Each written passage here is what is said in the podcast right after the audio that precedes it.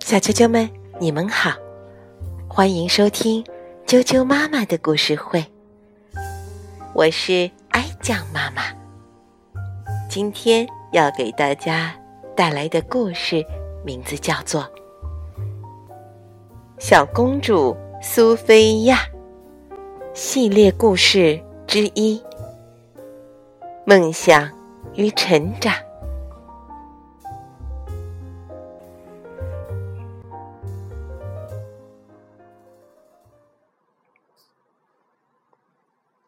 很久很久以前，在一个魔法王国，住着一个名叫苏菲亚的小女孩。苏菲亚的妈妈美兰达开了一家修鞋子的小店。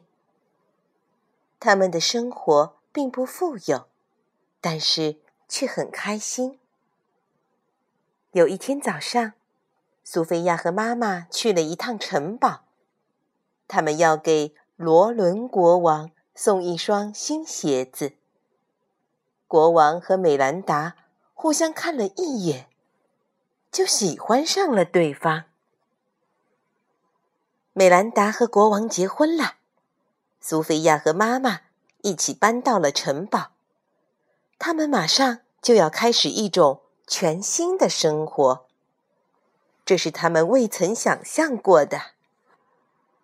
美兰达。友好的问候了国王的孩子们，公主安柏和王子詹姆士，还送给他们一人一个徽章，上面刺绣着象征皇室家族的纹样。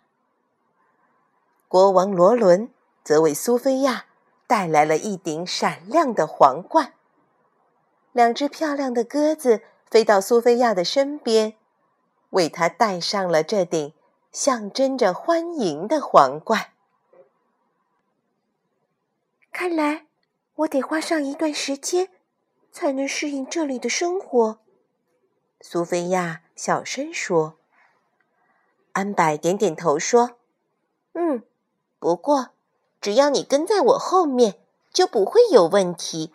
”苏菲亚很感激，她的新姐姐愿意帮助她学习所有的新事物。不过，这只是他的想法。那天晚餐时，苏菲亚数了一下，她的盘子旁一共有六把不同的餐叉。她拿起一把又一把，犹豫着不知该用哪一把。结果，银餐具“哐当”一声掉在了地板上。罗伦国王心里明白。苏菲亚还需要一段时间来适应她的皇宫生活。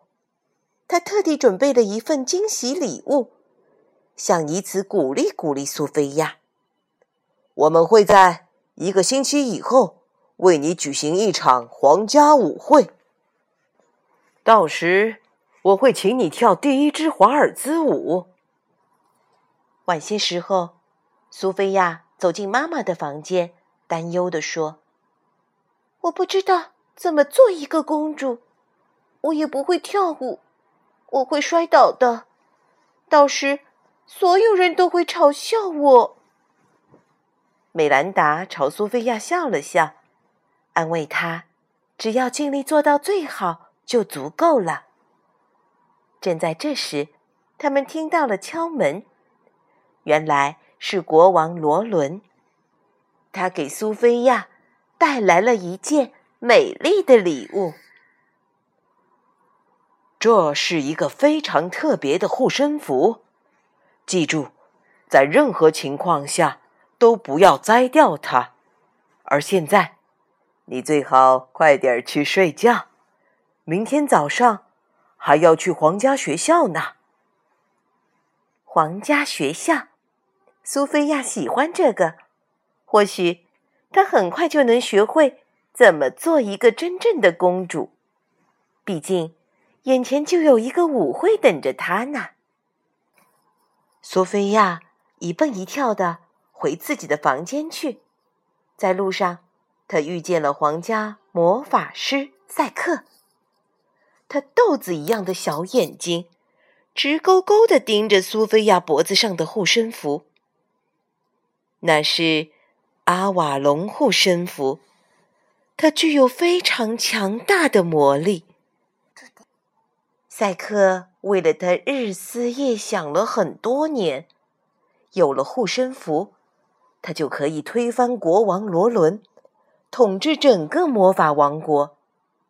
赛克立马开始密谋，他要想尽办法弄到苏菲亚的护身符。第二天早上，苏菲亚和安柏、詹姆士一起坐马车去皇家预备学校。女校长花拉仙子、翡翠仙子和蓝天仙子已经在大门口迎接她了。在学校里，苏菲亚根本不用担心交不到朋友。其他的孩子都太喜欢她了，这让安柏很嫉妒。以前，安柏才是最受欢迎的。于是，安柏跟詹姆士说：“我想，应该让苏菲亚玩一下魔法秋千。”詹姆士把苏菲亚带到了秋千面前，试一下。你不用使劲儿，它自己会荡起来。是吗？以前从来没听说过。这样的秋千呢？苏菲亚好奇地说。苏菲亚爬上去荡秋千，太好玩了。忽然，秋千开始加速，越荡越高，越荡越高。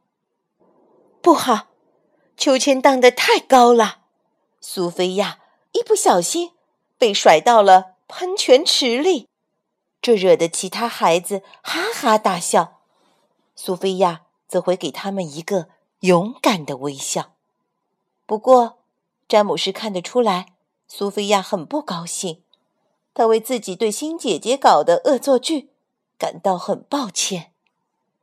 苏菲亚急着去把连衣裙弄干，她强忍着不让眼泪流出来。正在这时，从树林里传来了一阵。慌乱的啾啾声，原来是小鸟宝宝从窝里掉了下来。苏菲亚轻轻地把这个小家伙放到他妈妈身边。他做这些事情的时候，脖子上的护身符开始发光。来来来，你们两个终于团聚了。苏菲亚和他的新朋友道别，正转身。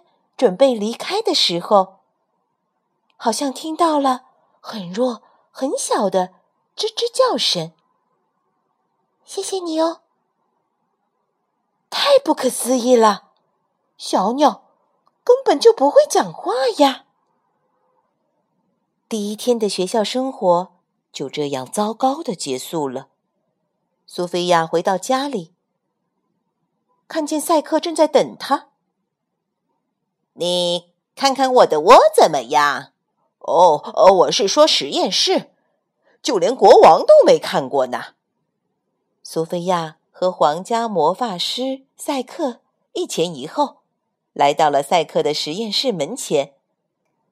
苏菲亚看见赛克轻轻掀开门前食宿怪兽的一个脚趾头，原来实验室的钥匙就藏在这里。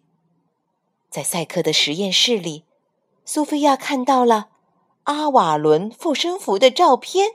她惊讶地说：“这个和我的太像了。”阿瓦伦护身符有非常强大的魔力，呃，我可以帮你鉴定一下。”赛克引诱道。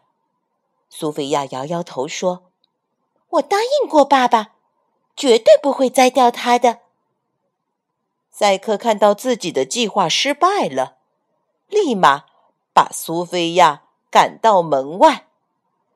看来事情没有他想的那么简单。小啾啾们，赛克的阴谋会达成吗？好，明天继续给你们讲这个故事。晚。